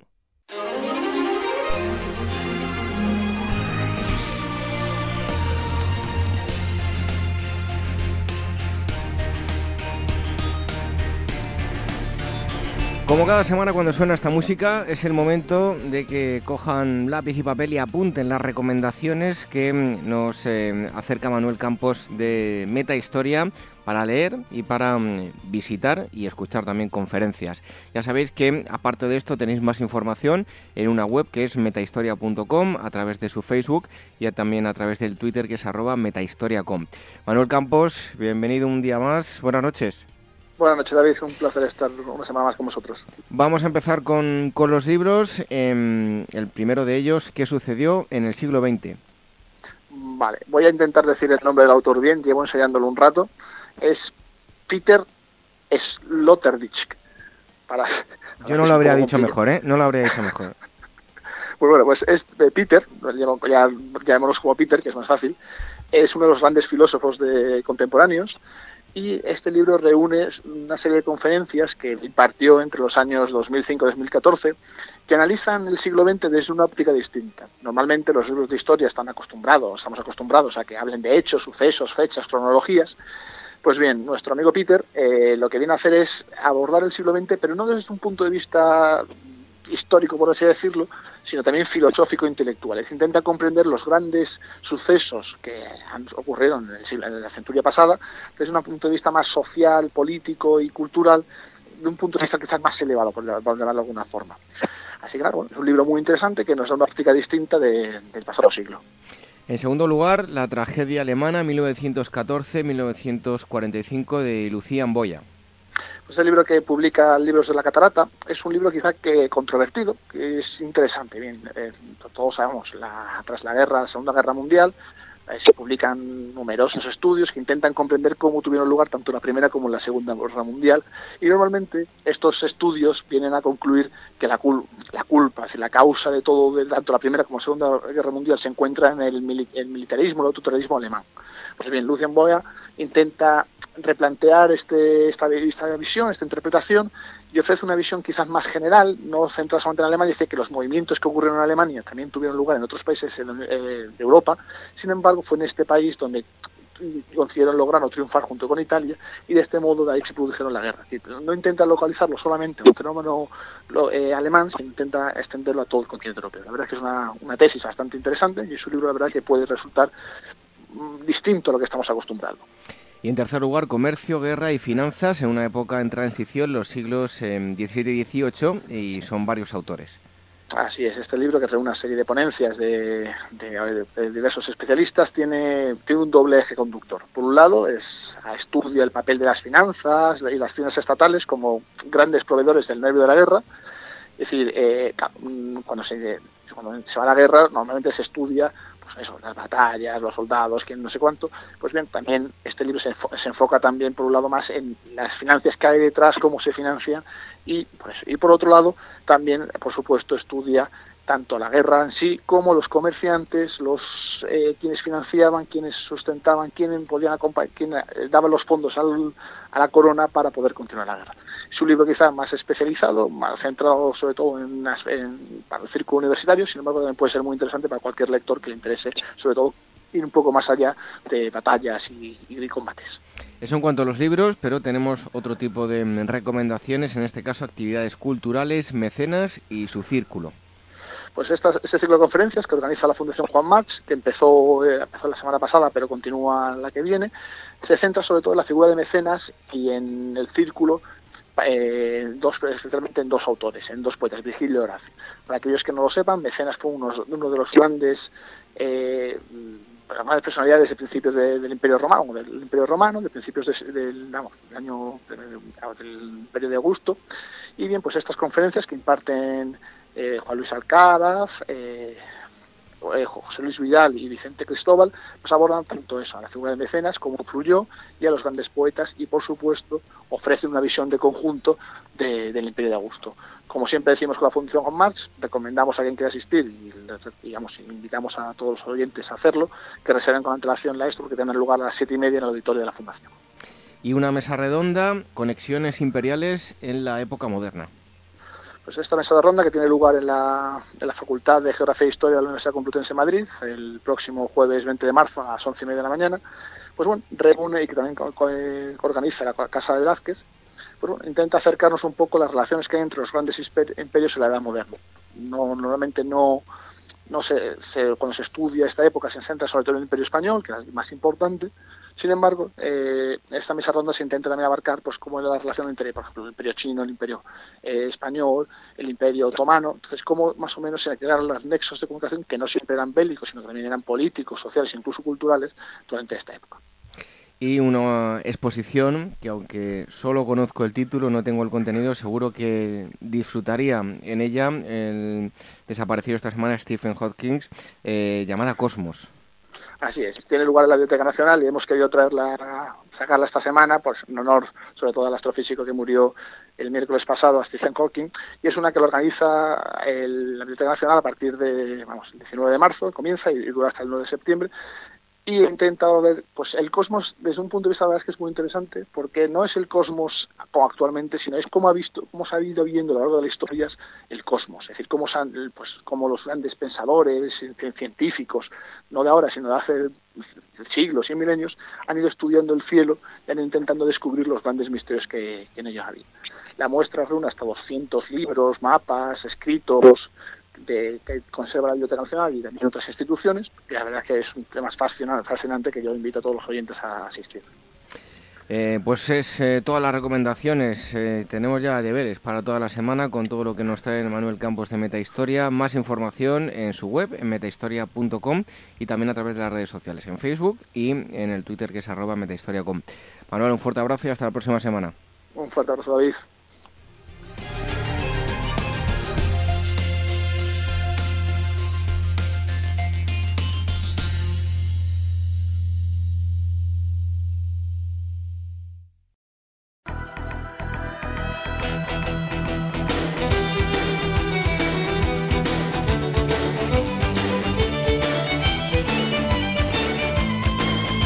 Acercando al final del programa, pero antes, como siempre, las efemérides. Tal día como hoy, un 17 de marzo del año 45 a.C., las tropas de Julio César se enfrentan a las de Pompeyo, comandadas por sus hijos Neo y Sexto, en la batalla de Munda, en eh, Hispania, probablemente cerca de la actual Montilla, en la provincia de Córdoba.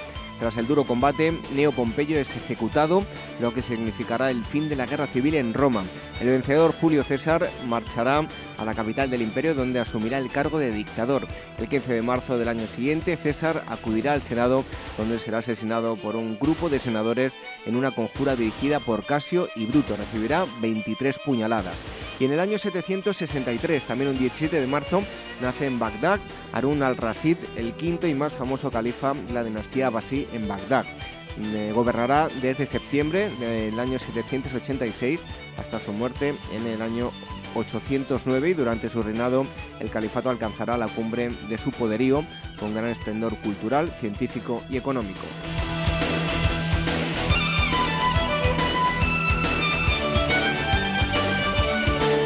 18 de marzo del año 37, tras haber muerto el pasado día 16 el emperador Tiberio, el Senado romano proclama a Calígula, de 24 años de edad, como emperador de Roma.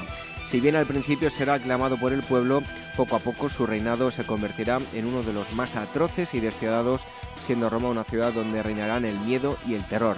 Y en el año 1902, el tenor italiano Enrico Caruso, uno de los primeros músicos en grabar su voz en el gramófono, realiza su primera grabación con Vesti la Yuba de mm, Leo Caballo, de la que se pone a la venta un millón de discos.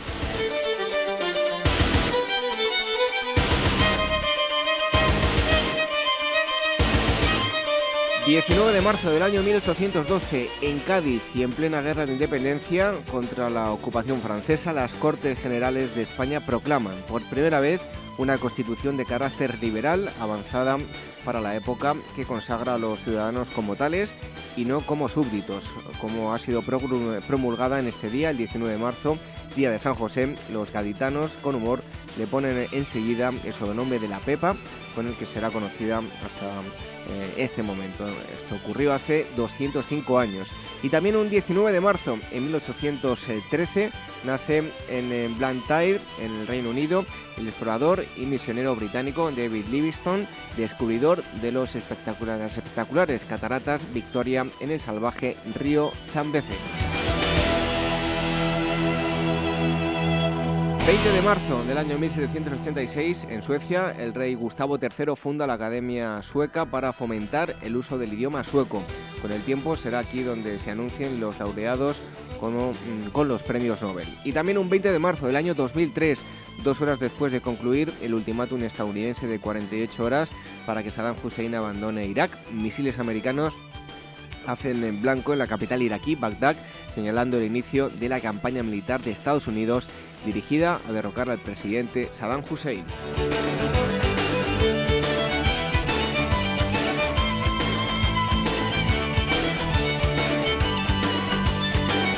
21 de marzo del año 1098, en Citó, Borgoña, el eh, duque Eutz de Borgoña y San Roberto, abad de Molesmes, fundan la Orden del Cister serán llamados eh, los monjes blancos por el color de su hábito en oposición a los benedictinos denominados monjes negros.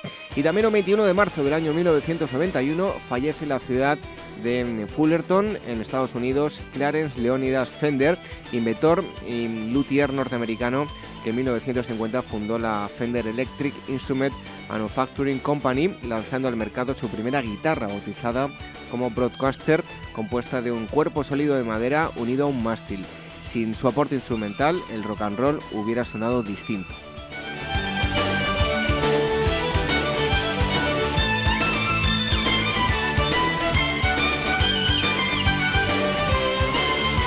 22 de marzo del año 1312, el Papa Clemente V, indeciso y hostigado por la corona de Francia en su bula Vox in excelso, decide la supresión de la Orden del Temple, pero no su condena, aunque prohíbe bajo sentencia de excomunión su pertenencia a la misma.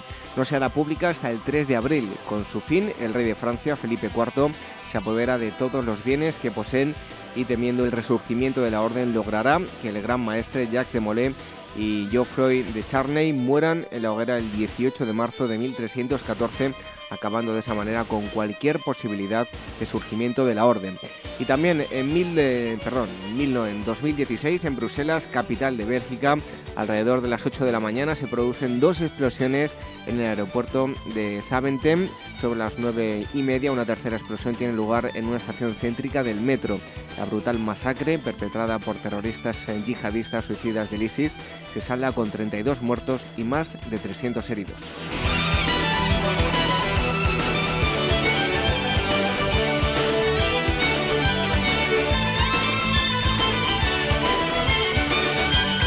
Terminamos con el 23 de marzo del año 1508 en España. El rey Fernando el Católico cede a las pretensiones de Juan Díaz de Solís y Vicente Yáñez el Pinzón para que estos traten de descubrir un estrecho que ponga en comunicación el Océano Atlántico con el que luego será llamado Océano Pacífico.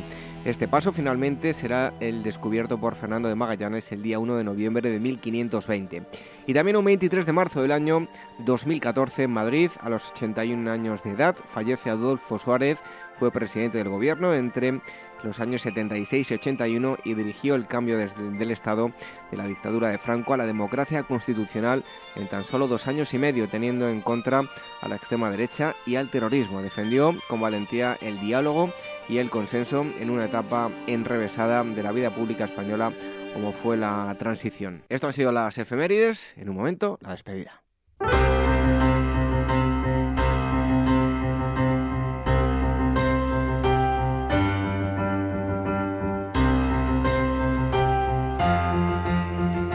Terminamos esta asamblea número 231. Hoy hemos conocido en primer lugar cómo era el día a día en la antigua Roma, concretamente las festividades, las celebraciones y la forma que utilizaban para contar los días. Hoy tenemos un calendario que hemos heredado de los romanos.